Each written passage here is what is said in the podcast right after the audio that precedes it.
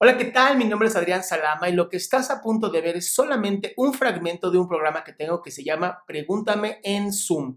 Es un programa en donde le contesto a las personas preguntas que tengan sobre ansiedad, salud mental o simplemente si quieren un consejo sobre orientación emocional o psicológica. Espero que lo disfrutes.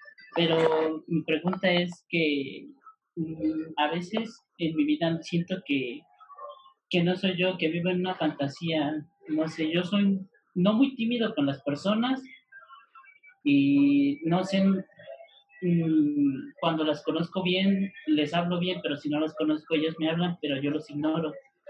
Y como te digo, mi vida la siento a veces una fantasía, siento que no es real. Hace unos días estuve meditando y diciendo qué me gusta y en realidad no sé qué me gusta a mí. Esa es mi pregunta, no sé qué, qué me recomiendas hacer qué, puedo o qué, qué tipo de ayuda necesito. Ok, dame un segundo, te voy a poner mute, ahorita te lo quito, pero es para que no se meta el ruido de, de, lo que hay atrás, el fondo. Em, cuando, cuando nos ocurre esto en la vida, cuando de pronto empezamos a sentir que la vida tal vez no es,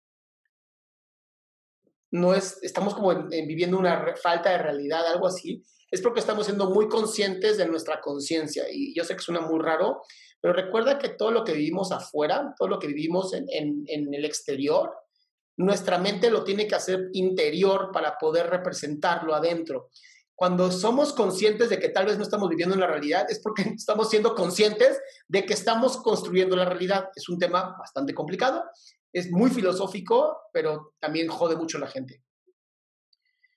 Con respecto de qué hacer, cómo, cómo buscar qué te gusta y qué no te gusta,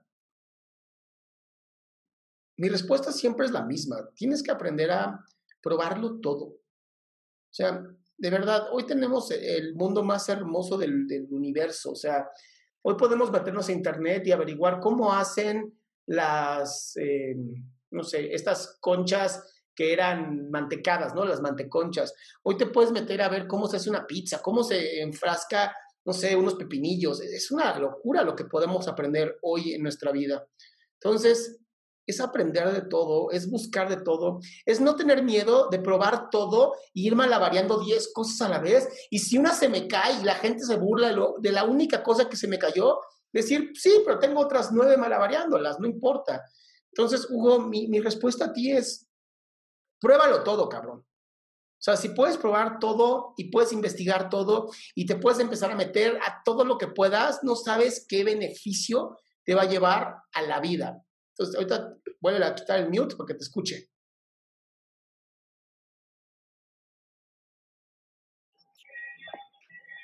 Creo que lo intentaré, pero es que hay veces que intento hacer lo que me gusta y no sé, termino estresándome.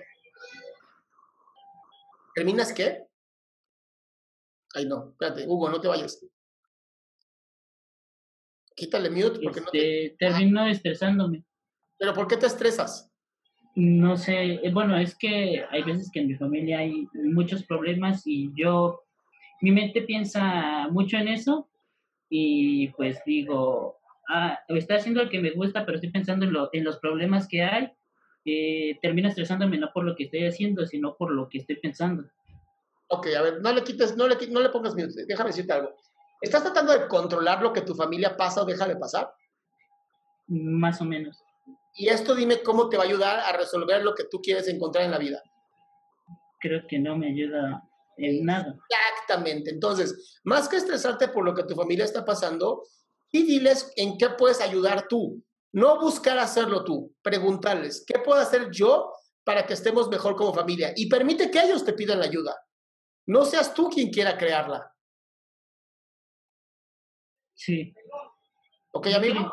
Pero, es, bueno, es que como te digo, hay muchos problemas.